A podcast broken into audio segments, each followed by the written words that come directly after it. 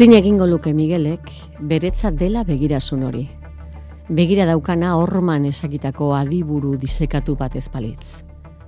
Adarrak zorrotz eta mutura lehor, kristalezko kanikabi, eta zerra utzezko nervi optikoak, eta pentsamentuak, eta zena. Dena zorruntasuna eta hile zaharra. Oraindik poro hilei josia. Bizitzari darion distira oro moteldu zaio abereari tabernako koipe eta hautsartean. Sarrerako atedien erdian dago esekita mostradore barrutik aurrez aurre ikusteko moduan. Animalia ederra izandakoa da, larru horri du nidia, muturraren eta begien inguruan zurirantz argitzen zaiona, negar gehiek egin izan balu bezala aspaldi, gau luze batez. Miguelek ez daki, idiek, negarrik egiten ote duten? Berak bai, egiten du. Gehienetan, Ana eta Raquelin aldamenean, taberna itxi eta garbik eta lanak amaitutakoan. Hauek dira Bar Gloria novelako lehen biziko hitzak. Garrantzitsuak dira, lehen biziko hitzak eleberri batean. Bai, ni saiatu nintzen bintzat, e, nik emanien bintzat garrantzia bat ikusteko ba, ze mundutan sartzera gindua zen, e, zeinen begiradatik, edo zeintzuen begiradatik, eta pertsonaiak kanpotik ikusteko modu bat da, bai, di hoien horren begietatik begiratzea pertsonaiei ba, mai inguruan dauden bitartean. Mm, garrantzitsuak dira, lehen bizikoak amaierakoak bezain? Mm, erdikoak ere bai. Erdiko trontzo ere bai. bai. Uste bai, ez dela, bueno, ez dela ber, bertxo batean bezain eh, garrantzitsua maiera berroa ez dakit, desberdina da. Lenda biziko hitz hauek, lenda bizi idatzitakoak dira? Bai, bai, bai, uste neuk ere behar nituen hitz batzuk direla, eta neuk ere behar nuen, bat abernara sartu, e, ahots bat bilatu, ez, e, behar da, ez dakit, tempo bat behar da, nire ustez, e, ba, arnaz luzeko testuetan, eta erritmo bat, eta pixka bat erritmo horren bila hasi nintzen hortik. Beraz, idiburu disekatua hasieratik dago zure tabernan. Hasieratik. Hmm. Eta haren kristalezko kanika biri esker ikusi duzu zukain zehatz eta alako xietasunez ze gertatzen den glorian? Bai, egin handi batean bai, e, gainera izan daiteke realitate aumentatu moduko batez, edo ez egite, kristalak daukan olako aumento bat, eta orduan best, bueno, bestelako patxadaz, o bestelako zehaztasunez e, begiratu dezaiek ezu gauzei. Eta era berean, bueno, ba, simbolismo bat errepresentatzen du idi horrek, geroago agertuko diren beste paisaia batzuetara eramango gaitu, ez? Ba, bizi diren idiekin batera, ez? Baina, bueno, hildako idi bat ere hor dago, eh, gero eragongo diren moduan hildako pertsonak eta bizirik daudenak, bueno, ez dakit, eriotza. Ematen du, idiburu teknologiko bat bi kaniken ordez bi kamera dituena. Bai, behar dena, bai. dena ikusteko, eta taberna nolakoa den deskribatzeko, adibidez.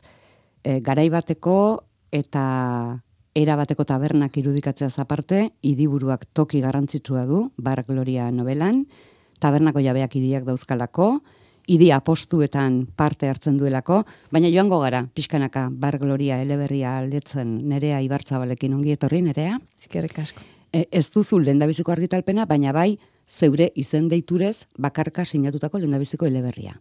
Mm Bai, orain artean, bueno, txakurgorria kolektiboarekin argitaratu izan ditugu e, hainbat liburu, e, eta, bueno, bestelako argitalpen lagurragoetan edo izan naiz, edo zutabe egintzan eta eta bar, Eta hau izan da, ba, bueno, bestelako esperientzia bat, askoz bortitzagoa une askotan, e, zoroagoa beste askotan, eta, eta bueno, intimoagoa ere, bai.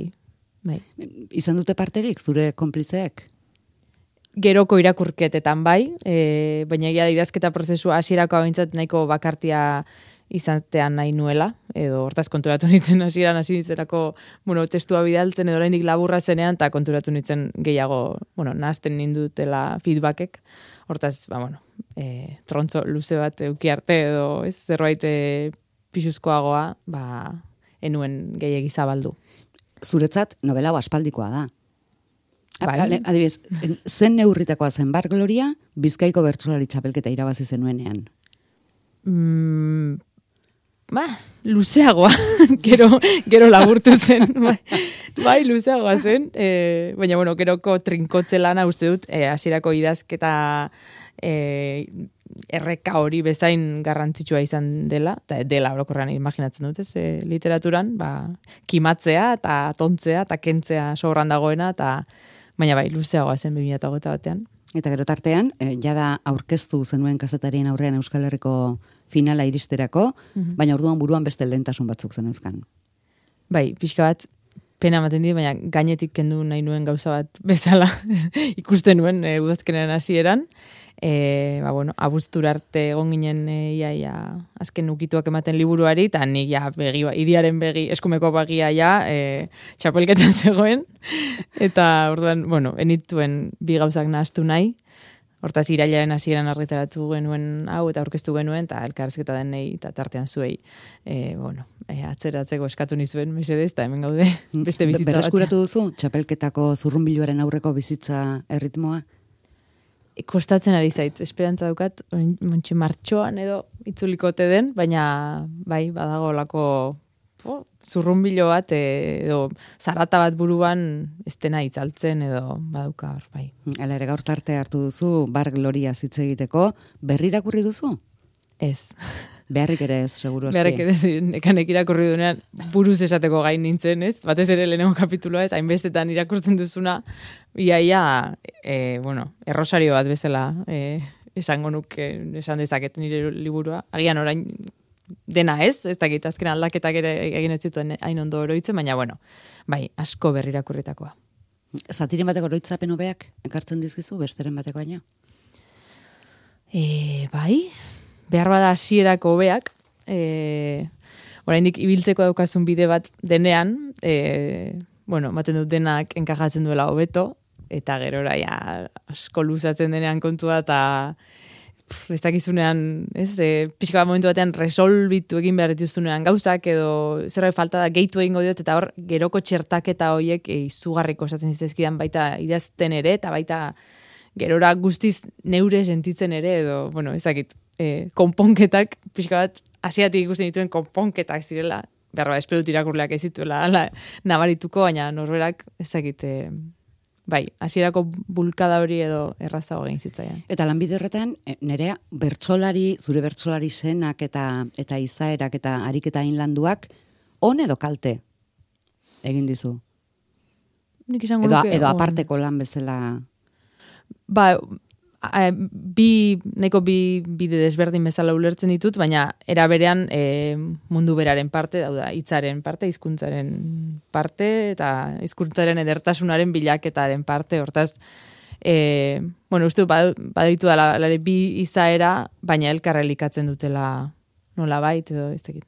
Itz politen e, bilaketa, hitz zehatzaren bilaketa, e, emozio bat harrapatu nahia, alik eta tarteri txikienean eta bere ala ikustea zuk personaia hori, nik buruan daukadana, ez, ba, uste saiatzen aizela bertxotan ere, gero, noski, bueno, bestelako izkera bat erabili behar da, baina ez da egite elikatzen dute, baina era berean bi personalia de, dauzkat zentzu hortan, bai. Gaur gurekin dago idazlea. Bai. Bar Gloria, nerea Ibartzabal salegik sinatutako eleberriaz, arratzean, Euskadi irratian.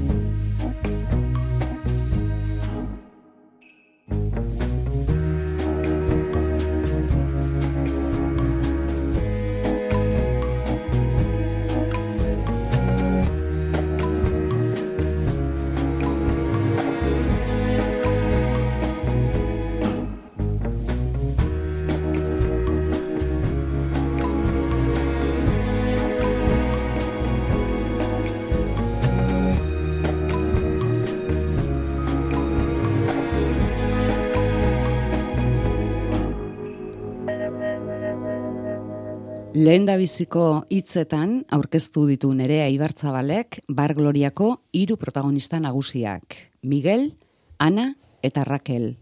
Ana Polita, Raquel Potola, Miguel Marikoia. Alaxe, laburtzen ditu Miguelen pentsamentuak, lehen biziko atalean, izen ondo bakarrez norbait deskribatzerik edo definitzerik balego bezala. Eta lehen biziko atalean kontatzen du gertuko bezero batengandik Miguelek nozituko duen erasoa. Bezero eta bizilagunak bortxatzeko egingo duen ahalegina. Hogeita zazpi dira guztira atalak, bortxaketa ahalegina ez da bakarra.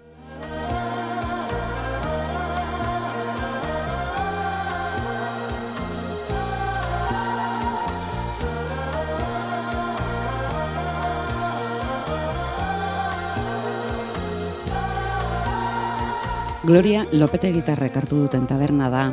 Kameraren xeetasunez deskribatzen ditu narratzaileak, bai taberna, bai alboko sukaldea, baita familiak goiko partean errentan duen etxabizitza ere. Patxi eta Bizenta, baserritik, kez betetzen eta ondorioz azten ari den herrira jeitsi dira hiru seme alabekin. Laugarna ezkondua dute da. Denen artean bizimodua aurrera ateratzea dute helburu. Amairu urteko Miguel, aita greba egiteagatik lanik gabe utzi diote, lanerako hartuko dute bertan, eta etxeko abalitz bezalaxe estimatuko. Anarekin eta Rakelekin egingo du batez ere amistadea Miguelek. Lana konpartituko dute, lanazkanpokoak ere bai. Rakelekin batez ere, anak beste norabaiterako asmoak ditu, eta bete egingo ditu gainera. Novela tabernaren bueltan kokatzen bada ere, etengabe egiten du atzera eta aurrera denboran. Tabernako gora berez gain ikusiko dugu Ana bizimodu berri baten bila Donostiarako egiten, Raquel eta Miguel etxita herrian geratzen diren bitartean. Ikusiko dugu aita patxi idiak aposturako prestatzen eta abostua jokatzen. Ikusiko dugu Miguelen erasotzailea tabernan sartzen den bakoitzean ze eragiten dion. Ikusiko dugu Bizenta gaixotzen, ikusiko ditugu gloriaren inguruan biltzen direnen bizitza zatiak, eta irudituko zaigu denak ezagutzen ditugula, atzera ginezkero, narratzaileak bizertzela da besterik ez dizkigula eman jabetu arren. Ez da zehazten ze garaitan bizi diren, baina bizipenak eta tokiak ikusita, ez da zalantzan direk. Noberan entzuten diren bi kantuak ere, joan den mendeko amarkadako, irurogeita amarretako amaierakoak dira, Horrek ez du esan nahi gaur egun entzun ezin litezken jakina. Kantuak parea, baina gainontzean entzun asko entzuten da glorian ikustea zaparte. Esan gabekoak ere bai, itzerdika esandakoak ere bai. Aitaren elkarrizketak airean utz daitezke, esekita. Eta baimena duten nahi dutenean bertara itzultzeko. Bitarteko isilunean, elkarrizketaren atal bat gehiago direla ikasi durrakelek bakoitzaren pentsamenduen ibilaldi libre bat ingurumarian zehar, baina gehiegi urrundu gabe bata bestearen gandiek. Eta entzuten dira opekoak, eta zeharkakoak, eta ikusi, anak gerora erosiko duen kamera, hasieratik irudia eta soinua, den dena, grabatzen ari balitz bezala.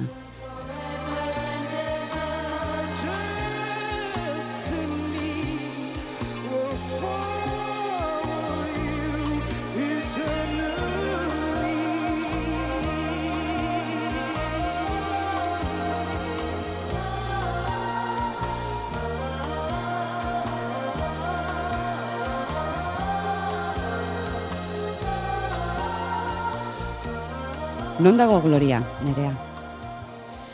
Ba, Euskal Herriko, bueno, herri handi industrializatze bidean, edo, bueno, ja industrializatuta dagoen eh, herri handi batean, e, Euskal Herrian, uste dut hainbat eh, herri identifika ditzakegula hor, erreka bat etek zeharkatzen du, erreka kolorez aldatzen den hori da, ez fabrikako, fabrikako kontaminazioak, eta eta lehioetatik e, botatzen diren gauzek eta zaborrek eta bueno, zikintzen duten erreka handi eta usaintxu bat, e, fabriketako langileak, e, baina oraindik nekazal munduko munduari oso lotutakoak ere bai, eta bueno, pixka bat bien naste bat edo elkartzen da taberna hontan, ez nekazal tradiziokoak izateak e, taberna hartu dutenak alegia, ba, bueno, ba, jokatzen dut referentzialtasun bat e, nekazal inguruko bezeroentzat, Eta era berean, ba, bueno, tabernaren kokalekoak era, ba, eramaten ditu langileak edo bertan pasaran dabiltzanak. Baina, be, zuk non ikusi zenuen, alegia,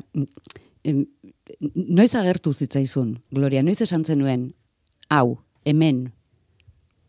Mm, egia esan, bueno, taberna asko egon bai nire familian, bai nire, bueno, bizitza, baina ni- nire bizitza baino lehen, ba, e, nire familiaren iraganean, e, urola inguruan, eta ni ere, bueno, zati batzuetan ego- egon izan naiz horrelako taberna askotan, da guk izan ez ditugunean ere, gure ingurukoek izan dituzte, batez ere mota ontako tabernak. Ez beste herriari dagokionez, gehiago tabernaren barruko izaerari eta tabernak e, tabernari familia mota hau. Ez badaukana, bueno, nekazal e, nekazal jatorri bat, e, lana ulertzeko modu baserritar bat, ez dakit oso nola azaldu, e, familia antolatzeko modu konkretu bat, e, alaben eta semeen arteko bereizketa mota bat, aita eta ama konkretu batzuk, eta batez ere horiek nahi nituen harrapatu jarri ditut herri hortan, ez, ba, bueno, nik ere horrelako herri asko dauzkadalako inguruan eta nire infantziaren parte direlako, baina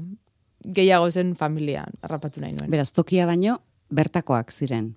Bai, Mm, Zuregana etorri zirenak. Mhm. Edo, edo harrapatzera joan zirenak. bai, Bi familia tipo, bai. agere dira, eh, taberna hartu berri dutenak, baserritik etorritako familia, em, azten ari den herri horretara, herri hau zatar-zatarra da baietz, eh, pentsatzen dutenak, sentimentu hori pizten die etorri berriei, eta beste familia da Miguelena.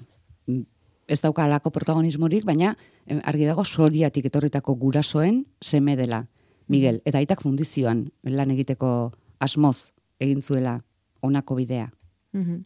Bai, eta azkenean dira, ba, bueno, bi familia, e, azkar egokitu beharra daukatenak, edo izan dutenak, e, lanaren bidez, edo lanen ondorioz, edo, bueno, ez, e, garapen ekonomiko familiar bat e, nahi dutelako, eta emigratu egin behar izan dute, batzuk eskala handiagoan, eta beste batzu, ba, euskal herri txiki batetik, euskal herri handiago batera, Eta, bueno, interesatzen zitza- zitzaidan ze aztarna uzten duen horrek e, familien barruan, ez? Orokorrean bai e, leku aldatzeak berak, eta gero leku aldatze horrek utzitako zauriei, ba, bueno, askotan lekurik egin ezinak, e, zure bizitza berria bihar hasten delako, ez? Eta gaurtik biharrera, ba, bueno, hor zaudelako dagoneko barra baten atzean, edo fundizio baten atzean, edo, e, bueno, egokitzen presaka e, zure bizitza berrira, eta eta nola momentu batean lanak elkartu dituen bi famili mota hauek, ba, barra horren atzean, eta, bueno, interesgarria irutzen zitzaidan aliantza hori lanaren bidezkoa. Barra horrek elkartu ditu Miguel eta segurazki bere konplizitate, bere konplizerik eh, onena Raquel. Raquel da eh, familia horretako anai arrebetan konforma gaitzena, rebeldeena, Bai, e, oreka bilatzea zailena zaiona, seguraski. Eta, eta badukana joera bat, ba, bueno, bakoitza norabide batean bilatzen ditu irten bideak, eta Rakele badauka, bueno, ber, berantza, berantza bilatzen ditu irten bideak, edo ez du, bueno, ba, zulora erortzeko tendentzia handiagoa dauka besteek baino, eta besteak alde egiten ikusteak are gehiago areagotzen du bere frustrazioa edo alde egin ezin hori. Orduan, ba, bueno, bada personaia ez dakit, ni engantzatzen ninduena, ez, idazterako orduan ez dut konektatzen nuelako, eta suposatzen dut e, irakurlek ere bai, ba, bueno, norberaren barruko e, desoreka puntu horrekin, edo ez, batzutan desoreka hori e, besarkatzeko gogoarekin, eta bai, hasta, ez, ba, listo, burua galduta, fuera, ez, e, bueno, kaos hori, batzutan nola izan daiteken erakargarri taldi berean suntsitzaile. Baiz, Raquel da toki aurkitzen arazo gehien duen protagonista. Hori nabarmen. Novelan pixu gehien hartzen duenetako bat ere bai. Da gehien edaten duena. Aitari bide uste zuzenera lerratzeko lan gehien, dena gehien. Raquelek du dena gehien. Mm, Ana izpari, hainbeste maite eta miresten duena izpari, bakarrik utzi izana barkatzea ere kostatu egingo zaio, eta aldi berean erea oso alabazintzoa da. Hmm. Tabernan segitzen du lanean, aitak txabolara ematen duenean idietara laguntzera arekin joaten da. Porrusta da kentzutera. Bai, uste dut badagoela e, pertsonaiengan alako, bueno, ba, beren genero arauak e, jarraitu behar bat, ez? E, azkenean, bueno, emakumeak em, oso emakume eta oso emakumeari ex- exigitu izan zaizkion e, lanen e, menera bezala bizi dira, e, gizonak ere bai, baina tarteka arrasto hortatik ateratzen direnean, bueno, go, garesti ordaintzen dute, ez, irtetze hori, ez, ba, bueno, bai Miguelek e, homoseksuala izanik eta hori ez eskutatuz, eta bai Rakelek ere, e, ba, bueno, ez konformatuz, ez erabate obedituz, naiz eta, bueno, azkenean, e, ba, noski obeditzen duela, ez, eta uste dudalako, bueno, tabernen barruan, familia batek e, kudeatutako tabernen barruan, are gogorragoak direla e, bakoitzaren etiketak, edo bakoitzaren bete beharrak, edo, ez, kasilak nola baitez. Zailago, zailago da, bi instituzio bezala dudelako familiaren instituzioa, eta gero gizartearen instituzioa, tabernak, e, bueno, ez, representatzen duena, eta hor publikoa, pribatua ez dena nahazten da, orduan, ba, bueno, rolak oso potenteak dira horlako lekuetan. Eta gero dago idien mundua. Eta hori da, ba, bueno, gizo, batez ere gizonek erabate menderatutako beste munduetako bat, hori ere, bueno, gertutek ezagutu izan dudana betianik, eta nahi nionan olabait beste leku batetik begiratu, e, ez da gustatzen zedean mundu bat, eta eta uste dut marraztu dudala izan ere, bueno, e, bortizkeria handia sumatzen didan mundu bat delako batez ere apustuen mundu hori, eta ja errekirolen, e, idien errekirolen arlo hori, Baina nahi nion xamurtasun batetik begiratu, eta berba da Rakelen begietatik transmititzen den xamurtasun hori, e, plaza baino gehiago idien txabolan dagoen e, xamurtasuna, ez? Etxeko abereekin bestelako harreman batzuk, e, abere horiek liburaren barruan ere erdi pertsonaia gisa e, marrazten saiatu, euren begiradak definidezan norden patxi edo norden Rakel, edo, bueno, nahi nion leku hori egin, ba, berba den neuk ere e, horrela bizi izan dudalako gehiago e, baserri mundua eta gero plazara iristen zen baserri mundu hori zitzaidalako bat ere erreala edo goxoa iruditzen, ba, neuk ezagutu nuenarekin konparatuta ez da. Txabolatik plazara, ba, beti iruditzen zait. Baina gure, ez gure, gure abere inola ingo diegu hau orain, ez? E, etxean maite izan ditugunean, ba, iruditzen zitzadean traizio bat, Eta uste dut badagoela, bueno, arrasto hori geratu dela liburuan. Itzai jakitunen batek lagundu dizu, edo zeuk bazen ukan berez e, idien munduko iztegia eta... Bai, bueno, zen ide pila bat euskat e, bai, idien munduan, eta bai, egin dizkiet galdera puntualak, ba, behar da, umetan banekizkien hitzak, baina gerora astu zezkidanak, edo gauza teknikoagoak, eta bar, bai, egia esan elkarrezketa desente daude, liburoren atzean, bai, garaia rapatzeko, edo garaiari sinesgarritasun emateko, deskribapenetan, baita ere taberna, naiz eta gaur egun ere uste dudan badaudela mota ontako tabernak, edo oraindik irauten dutela, ba, bueno, izan zedin pixka bat zarxiagoa, eta gero idien mundua ere, ba, bueno. E... O, idia postuak ere egiten dira gaur egun oraindik, ez? Bai, bai, bai, bai. Bai, behar bada ez, gara hortan bezain beste, edo, baina bai. Azaleko adarrek, idiekin dute zer ikusia? Bai, asko gezituzte adar gisa identifikatu ere, bada, bueno, portada e, sugerente xamarra egin dugu, e, bermeoko arriguri taldekoek egin zuten, eta bueno, egun bate pasa genuen argazkiak egiten e, idien txabola batean, eta gerora eurek egin zituzten alako komposizio batzuk, adarrekin, eta eta umeekin, eta bueno, pila bat, pila bat e, proposamen egin zituzten azkenean hau iluna hau hartu genuen. Hasian txuria zen, e, beldurra sartu zitzaialako ea, ezote zen, liburu aia pixka bat iluna, eta gainera portada beltz batekin, e, ba, bueno, ez da, baina esan zidan, e, jabi, arreguriko esan zidan, ernerea.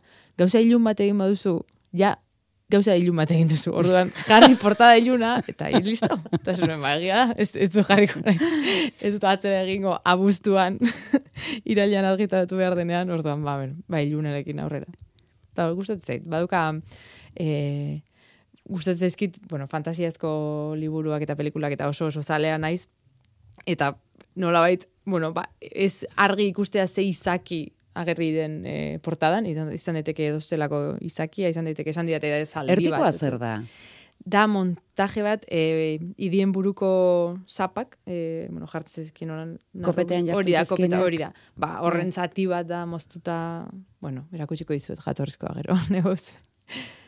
Baina bai, e, ez dakit izan daitezke e, sugearen e, letaginak, ezakit, baduka olako gauza ilun eta magiko bat. Bueno, iluna da, baina baldosa gorri-gorriak dira, eta altzariak turkesak, beraz kolorea ere badago, bar, glorian. Bueno, hasi gara protagonistekin eta eta idietara joan gara, bueno, idiak ere protagoni- prot- protagonista direlako, Raquel aipatu dugu, haien bitartez patxi aita aipatu dugu, Miguelez zer esango dugu? Zer esaten duzu?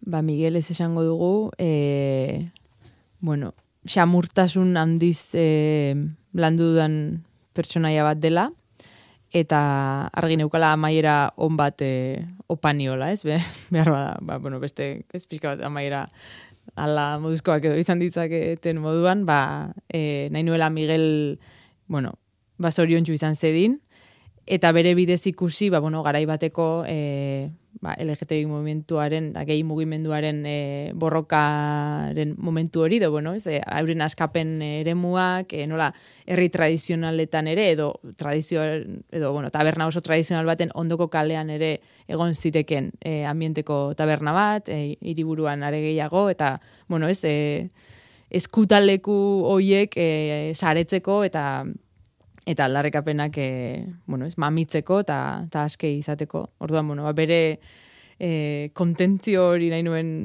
e, ikusi, ez? Nola bai- badaituen e, lagun eta mutil gustokoak euren sexualitatea modu askean daramatenak, baina berak oraindik pausu hori eman ezina edo bueno, bere barneko erapilo hoiek. Haren bitartez ezagutuko ditugu beste taberna eta lokal batzuk, beste pertsonaia batzuk ere bai, Toni edo, edo Damian, partea dutenak novelan, Ana da beste protagonista eh, nagusietako bat, Raquel Naizpa zaharrena, eta gaztetan jada joatea erabakiko duena. Bai, badaukalako independentzia green bat, e, bai, bai familia gandik urruntzeko gogo bat, edo ez, aurreraka dijoan pertsona bada, badauzka bai ezin egon e, ez dakit, politiko, ideologiko, e, artistikoak, e, Badu lagun artea, horretarako aproposa. badu lagun artea, Badu ikasteko gogoa, hori da. Eta ikasteko hori da, determinazioa baita ere ez. E, Rakelek ere badaukalako une batean gau eskolara joateko aukera, baina ez erabakitzen du ez ez, ez dakit ez. Ba, bueno, noiz zauden zu zure buruari ateak irekitzeko prest eta noiz ez, eta ana ba, beti dago prest, e, iria nolabait erdi idealizatuta ere ez badauka, e, ba, bueno, infantzia atzean utzi nahi du, eta, eta lagunek pila badakite, eta, eta donostin dago e, zoriontasuna eta jakituria eta lan askatzaile guztiak, eta ina handi batean bai, naiz eta azkenean bere buruari, ba behar ba ez dion e, hainbeste opa eta, eta atzera pauso bat ematen duen gerora ez helduaroan eta badago nolako itzulera bat berriro tabernara berriro ostalaritza mundura. E, bera ere ba, ez duena era bat betetzen edo ez badauzkana bere mamuak nol- nola itzuli naiz berriro. Uste gen, pertsona asko dauzkagula itzulera momentuak, ez izan lekuetara, pertsonetara edo lanetara, eta, eta bueno, esan gura zait, edo interesgarria behintzat zergatik ba, itzultzen garen agian oso zorion txunez izan ez garen lekuetara, baina, e, ba, bueno, etorkizunez jakin horrek beldur gehiago mandigun, edo ez dugun pentsatu gai izango ginenik zerbait hobea izateko, edo alegia, askatasunak ere ausardia eskatzen duela momentu askotan. Bueno, gauza asko eskatzen du askatasuna. Bai, ausardia, bai, e, ez dakit, baliabide ekonomiko, kultural, ez pila bat baldintza behar dira askatasun hori eskuratzeko, eta eta denek ez dauzkate denak eskura. Ogibide berrian jarri duzu gainera, Ana? Oso pelikulak egiten eta garai hartan. Bai, hori da. Ta eta oso ondo orkestu, bueno, orkezpena irakurri duzun testu hortan ez pixka bat e, zinemaren eta literaturaren arteko uztartze moduko hori, ba, bere begiradatik, eta, bueno, azken kapituluan ere saiatu naiz pixka bat, ba, no, ez dakit, e, experimentatzen nola kontatuko luken e, kamera batek kapitulo bat, edo kameran bai, irudien e, urjauzi moduko bat. Bai, eta mundu bat, ba, ni bintzat, den, bueno, ba, izan dut, dut pixkan liburu hau idazten hasi nintzenan, e, min, min moduko bat edo e, batetik zen nolatan, ba, bizitza oso lanean eman duten pertsonek e, amai dezaketen pobre, ez? Eta, eta zer gertatu den bideo hortan, ezerezetik hasi den horrek ezerezean amaitzeko, eta bueno, badakigu zer gertatzen, ez? Bueno, sistema oso badago hori bermatzen.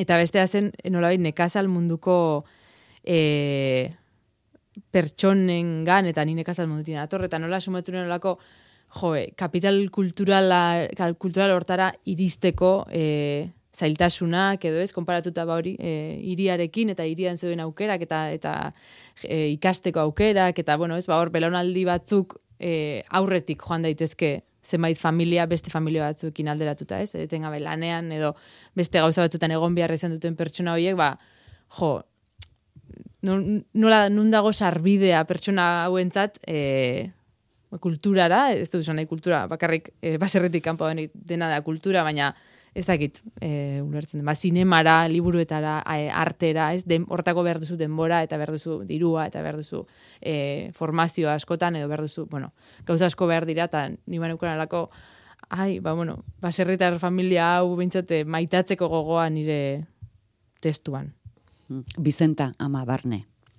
Bai, eta oso ama, ba, bueno, pixka bate, ama totala edo esango dugu, ez? Bai patxi aita totala eta Bizenta ama totala. Ta bi eredu hauek nola eragin dezaketen semeala bengan askotan kalterako baita ere, ez ezakitez, e, era bat lanari emandako ama bat, e, isiltzen dena, konfliktoa saiesten duena, denak zaintzen dituena, denari eusten diona. Ta bera, Zukaldea beti zabalik daukana. Zukaldea beti zabalik daukana, eskuzabala dena. E, ta bera falta denean nola dena amiltzen denez, eta orduan, bueno, babadagor era berean e, emakumetasunaren e, agindu moduko atezateko hau da, ez, hau da emakume hona, eta gerora, bueno, nola egiten dion ispilu horrek, batez ere anari, e, itzultzen denean bera berriro taberna lan egitera helduaroan eta, eta bueno, bere ama hiltzen, eta, eta ez da usteldu, eta nahi, bueno, nahi nuen izan zedila alarma moduko bat e, anarentzat, esan ez, vale, mm, bizitza oso lanean pasatut ez dut egin, egin nahi nuen ezer behar bada, eta berdin berdin hil naiz, eta enaiz usteldu, baina hil nago, eta zu ere egon zetezke bizirik eta ez ustelduta, baina hil da, ez? ez bueno, ez dakit. Alegia, alde hortik. E, ez egon noiz gaixotuko zain eta gaixotasunak askatuko nahu bizitzatik edo, ba, bueno. Eta hori bizenta jakituriaz betetako emakume badenik, ze berak esaten ditu batzuen diruak emeak dira gureak beti harrak eta halako atera ateraldiak berak dauzka. Bai, eta banukan emakume mota hori gogoan, ez pixka bat eta esan duenean lehen e, hori jakintzarako sarbidea, bueno, beste mota askotatako jakintza e, izan duten pertsonak egon dira nekazalere moan, eta daude, eta ez, eta ez zoragarria den e, filosofia hori konpartitzea, eta, eta ikastea hortik, kontua ze gutxi entzun izan zaien, ez? Da, kasuntan euren seme alabek barne, ez, e, bueno, ba, beti zukaldean dagoen ama hori gauza jakintxoak eta interesgarriak esan ez, baina gehienetan bakarrik, edo, bueno, ez, ba, aintzat hartu ezten jakintza bat, aintzat hartu ezten e, hizkuntza bat, e, tazkenean, ba, bueno, eurek ere, ba, ez dutena konpartitzeko, bueno, ba, ez dute konpartitu edo, bueno, ba, eurek ere gutxi etxi. Hmm. Beste pertsonaia asko erabiltzen dira Gloriaren bueltan, Germán, Elias, Miren, Goiburu, Andoni, ez ditugu denak aipatuko.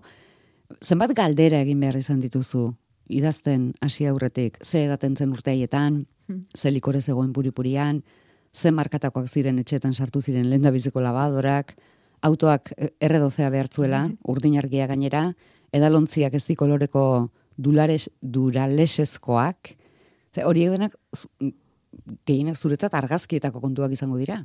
Bai, bai. Eta, bueno, bai, pila bat galdera egin dituen, eta aldiro, eta elkarrizketak egin, eta gero ere, idazten jarri, eta ba, galdera sortzen zen, da deitu egiten nien denei, eta bueno, ez horrela ibili naiz apur bat, e, argazkiak ere bai, bideoak ere bai, e, pelikulak.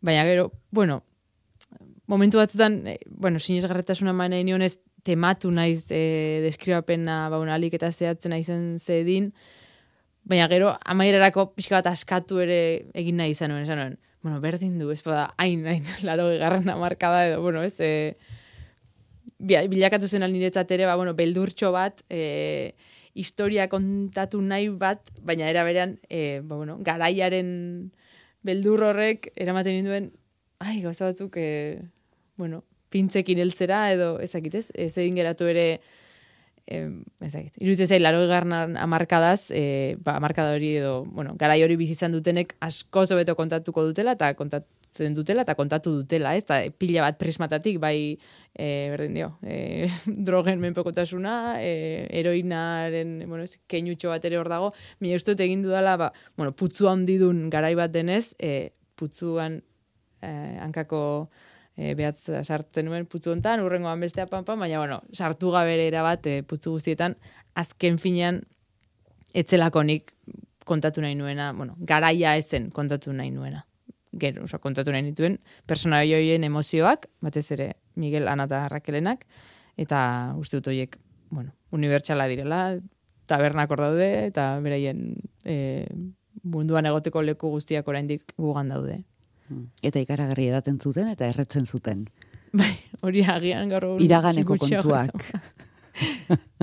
bai, bueno, ez taberne badaukatela hori, edo, bueno, elkarrezketetan mintzet asko esaten zuten zerbait zen, e, kasi konturatu gabeko e, alkoholizatze bat, ematen zela, e, oraindik alkoholismoa gaixotasun bezala ulertzen etzen garai batean gainera are gehiago, ez? Bueno, ez hau ez da alkoholikoa honek edan egiten du, baina bueno, alkoholikoa ja zen zen existitzen kontzeptu gisa. Orduan, ba bueno, e, horrek ze desgaste ekarri izan dien eta eta ze berandu konturatu eta eta taberna utzi arte ba askotan ezin atera hortik. Nola daukazu gogoan idazketa prozesua? Ba, ederra, e, baina zaila denboraz e, nemilako sosobran, eta orduan bazte burutan idazten nuelako, e, eta pixkat enklaustratu egiten itzelako. Enuen egunean pixka bat e, idazten, edo enaiz horretarako gai sentitu behintzat, e, ezagin, badago jende bat gai dena, eseri eta pixka bat irakurri, eta beste bi ordutan ekinalditxo bat egiteko eta zerbait gehitzeko. Nik eski bakarrik ja sartzen e, historioan berriro sartzen, nun utzi nuen gogoratzen, eta ze ritmo eta ezak zer, ba, egun bat behar nuen, eta orduan, ba, bueno. Asteburuak, e, uda, batez ere bi abuztu, horla, puf, e, osorik pasatu nituen. Orduan daukaz oroitzapenak, ba, e, eguzkitsuak, politak, abuztua zelako, eta, bueno, juten nintzen pasiatzera, eta hor, baina gero, ba, berriro gotortzen nintzen etxean, eta berriro, ba, idazten, ez dakit, e, berriro idazteko gogoa, badakit sartuko zaidala noiz bait, eh? baina pixka bat aztu egin behar. du. Orain denbora libre aukien dut. Bueno, lehen esan duzu, e, idazketa prozesua izan zela bortitzagoa, zoroagoa eta intimoagoa. Bai. eta... Lan kolektiboak baino. Bai, Eta bortitzagoa nola, zertan? batez denboratan eta eta momentu batean da obsesio bat bilakatzen da nire ustez bi urtetan nik eneugan besterik buruan.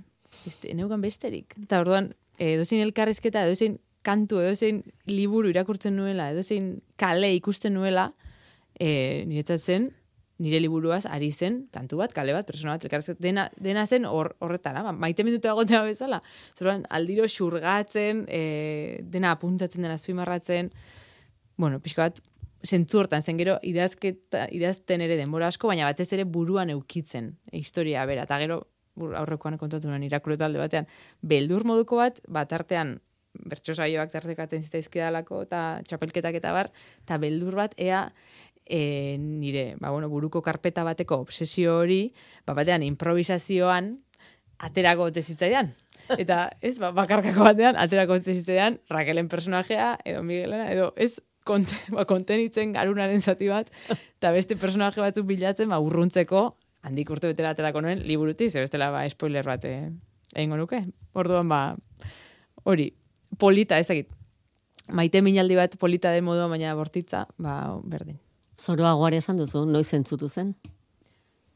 ba, editorea sartu zenean, leire, Susako Leire López, eta, eta bueno, hor, e, zure beldur guztiekin erakusten diozu zerbait, persona bati, eta hor, ba, komprometitzen da zuri laguntzera, eta hor, ba, niretzat super importantea izan da, konfiantza jartzea beregan, ez, euneko eunekoa, eta bere hitzean, eta berak ere bai nirean, eta hor joteak kimatzen eta hartzen erabaki, ezagit, ez, zientifikoagoak, edo pixka bat gotzagoak, estrategikoagoak, hor hasi zen zentzatzen. Ai, erabakiak, kentzeko, soiltzeko, kentzeko, kimatzeko. Bai.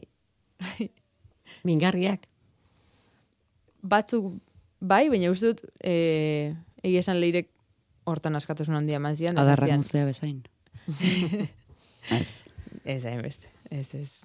Ez, e, bat ez ere, bueno, ez, nire lehenengo liburu luzea denez, eta ezakidan ez, ba, bueno, are gehiago, konfiatzen nuen e, leirerengan, sinetxiz dena zela onerako, eta kimaketa bakoitza zela onerako, eta, eta bueno, nik uste bai, ez da mine ematen zidaten kimaketak, e, bueno, enin duen behartzen kimatzera, orduan, ni sentitzen manuen hor zerbait bat zegoela enuena kendu nahi, usten zidan, usten, esan dut, hori, azkenan, erabak, azken erabakian idazleak daukala une oro, orduan, bueno. Historian zer, e, zer gertatuko zen, hori mm, gutxi asko argi xamartzen eukan hasieran. Bai, eta nola bukatuko zen ere bai, kontua da, e, bueno, taberna erretzen, amaitzen denez, ez duenak irakurri ba, sentitzen dut, baina, azken, bueno, amaiera ba, egiten da taberna, eta enekien hori nola amaitu, geratu gabe pixkat oso pelikulero edo, ez, e, erretzen da, eta gero ez errez, orduan, hortik etorri zen pixkat, bueno, e, ba beste kapitulo baten beharra amaieran, esateko, ba bueno, ana nun dagoen, eta, ez, e, itxieratxo hori. Eta gero, bazen beste kapitulo bat ere, ba Miguelen e, elduaroko pasarte bat kontatzen zuena, azkenean kimatu genuena. Ze hori ere pixka pelikulero geratzen zen. Ez uran... Ona opa zenion eta gero On... pelikulero iruditu. Ba, oina geratu zen onegia bezala, ez egit, ez zaten duzu, ah, ez du sinestu nahi, hain ondo. Orduan, ba, esan bueno, utziko dugu irekita, biziri dago, ondo dago, hola. Denbora saltoak ere argizen euskan. Atzera eta aurrera egingo zenuela.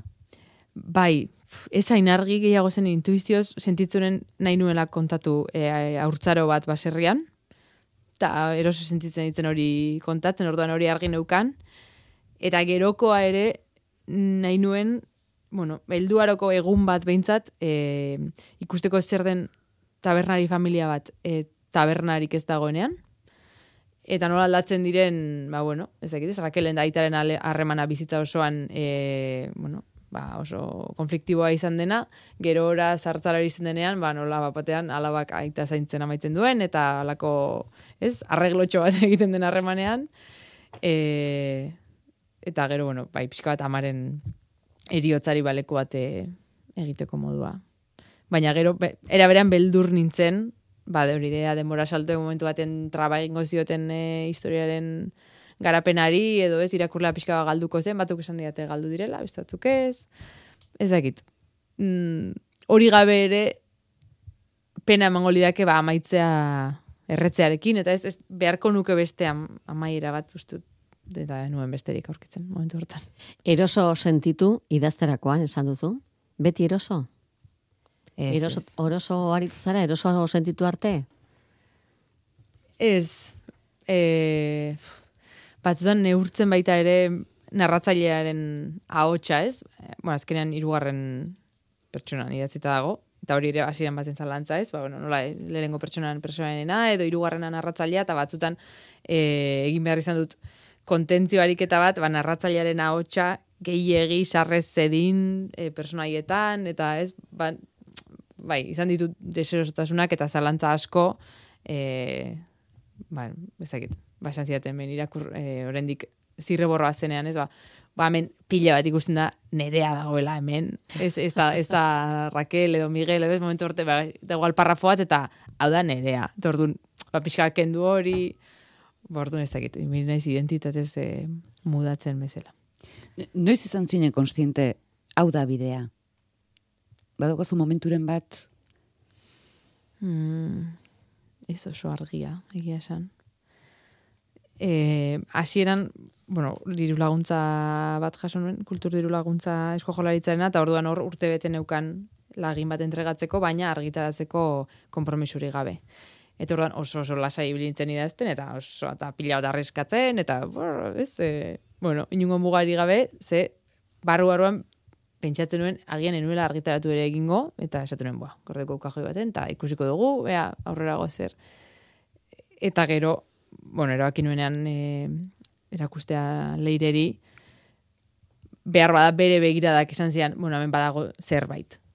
Eta orduan ikusuna, bale, orduan bideo bat egingo dugu, ez, e, pixka bat egin dago, baina, ezakit, norbaitek esatea badago zerbait, ba hor ikusten duzu baita ere, bueno, agian oso seguruak diren personek, badakite hasieratik, nik, ba, beti behar izaten dut, beste baten onarpentsua, gauzak sinesteko, baina, bai, berak asko argitu zizkidan ideak, bai.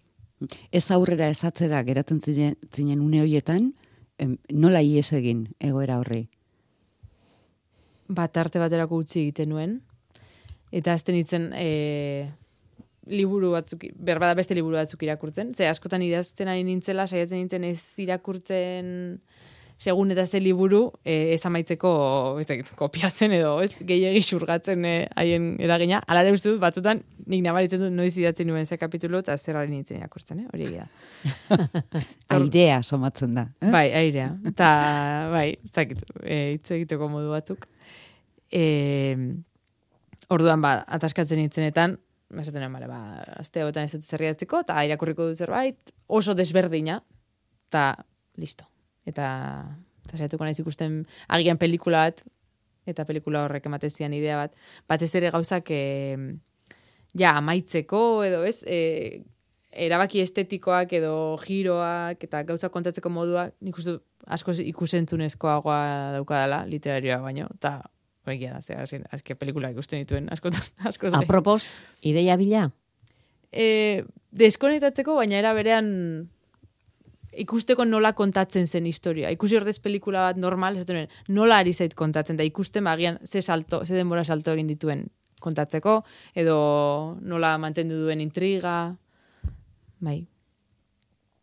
Ez gogoan ze pelikula ikusi nituen, eh? hori ez galetu, baina bai. Eta hitz egokiaren bila edo edo definizio zehatzen bila, konparazio egokiaren bila, orduak, hilabeteak, mm, Bai, bizitza oso bat, segurazki. bai, bai e, ba, neuzkan mobila neukan notaz beteta, kuadernoa notaz beteta, e, zerbait entzute manuen norbait esaera konkretu bat esaten modu berezi baten, esaten nola esan duzu hori berriro, edo batzu da nion galetzen da urbiltzen itzen ondotik, ez, ba, agian adineko jendea entzute manuen e, berruetan edo, ba, gertu datze ditzen, eta ea nola esaten duen hau, edo ze konparazio egiten duen. Bai, horrekin pixka bat obsesionatu nahi zigiaz. Oso erne bilizara. Bai, hori hori da hitza erne, erne. E, bai, harrapatzen gauzak eta gero kimatzen. Hori da, da jarritak endu, jarritak endu eta gelditzen dena. Eta lortutakoan, gelditzen den hori, gustoko eta satisfetxo geratzeko modukoa. Ba, orain zuen bidez ari naiz, e, berdeskubritzen, zuen bidez, irakurlen bidez, e, zerbait esatera gertu batzen zaizkidanen bidez, ba, euren nola irakurri duten, eta hori da, uste dut, liburu bat ulertzeko, mod, be- bueno, ba, azken modua edo, ez, ni badukan nirea, baina karo, nirea da, e, ideien eta koloreen eta irudien e, anabasa bat, azkenean ez dakidana liburu forman guztiz lehenengo irakurraldian nola jasotzen den, niretzat hori ezinezkoa da, ez daukat lehenengo irakurraldirik, orduan ba, zuena geratzen zait, eta gustora. Adibide jakin bat. Adibidez, Rakelen pañoloarena, aukeraketarena.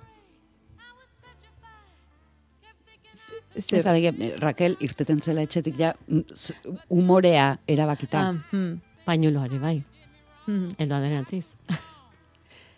Bai, eta berba da helduaroko Raquel bat, e, agian kon, gehiago kontenitzen dena, edo ez, ez daukan agazaroko erabateko desfase hori, baina e, oraindik dagoen lekuan dagoela, e, denok nabarituko dugun hor dagoela, eta gai izango den, ba, inposatzeko zenbait emozio, ez, batez ere bera izpari, edo, ez, ba, gaur, hau, sentiaraziko dizut, egun osoan, zehar eta hori, bueno, badago jende bat, bakien hori egiten egunaren hasieratik eta da, grazia egiten dian emakume e, klase bat, eta asko maitatzen Bai, du. batez ere zure izba ezpada. Hori da, bai, horregatik. batez ere. Argitu diozu norbaiti, nerea zuk mundu bat erakutsi duzula eta mundu horretan zer gertatzen den irakurleak berak osatu beharko duela neurri batean? Bai, tori izan zen editoriak askotan esaten zidan, ez? E, ez erakutsi gehiagi ez kontatu gehiagi, uz irakurleari lan egiten, gero denetariko irakurlea du, eta batzun nahi dute lana eman da, ez lana eginda ematea, eta esatea, baina nor zen hiltzaila, nor kerre dut taberna, edo zer, ez ba, begia, geratzea izunea jakin mina, ba, amorrutxo bat ere sortzen dela askotan egin irakurle gisa, baina, bueno, e, nik ere uste dut gerora gehiago sinesten dudala apustu hortan, e, bueno, sugeritzearena, e, nahi nuen zuek usaintzea taberna hau, usaintzea pertsona hauek eta e, konektatzea haiekin zerbaitetan, edo ikustea zuen bizitzako norbait hor. Eta, bai, bake bat nahi nuen sentitu, ze, ba ez dakit, nik historia hau barruan uste dut betidanik izan dudala, eta gero tarratu egon dudala konturatzen. Bai, orduan ba, listo, zuena da. Bueno, jada kalean dago, eskuragai, begira hemen entzule bat bar gloriaren gainean jaio, jaio zena. Ni Ah, bai. gloriaren gainean jaio nintzen, urrengo novelarako. Bai, beste bar gloria personaje bat. berriarekin. Nerea Ibarzabal, eskerrik asko. Zue esker. Eta zorte hon, bar gloria, Susan, topatuko duzue.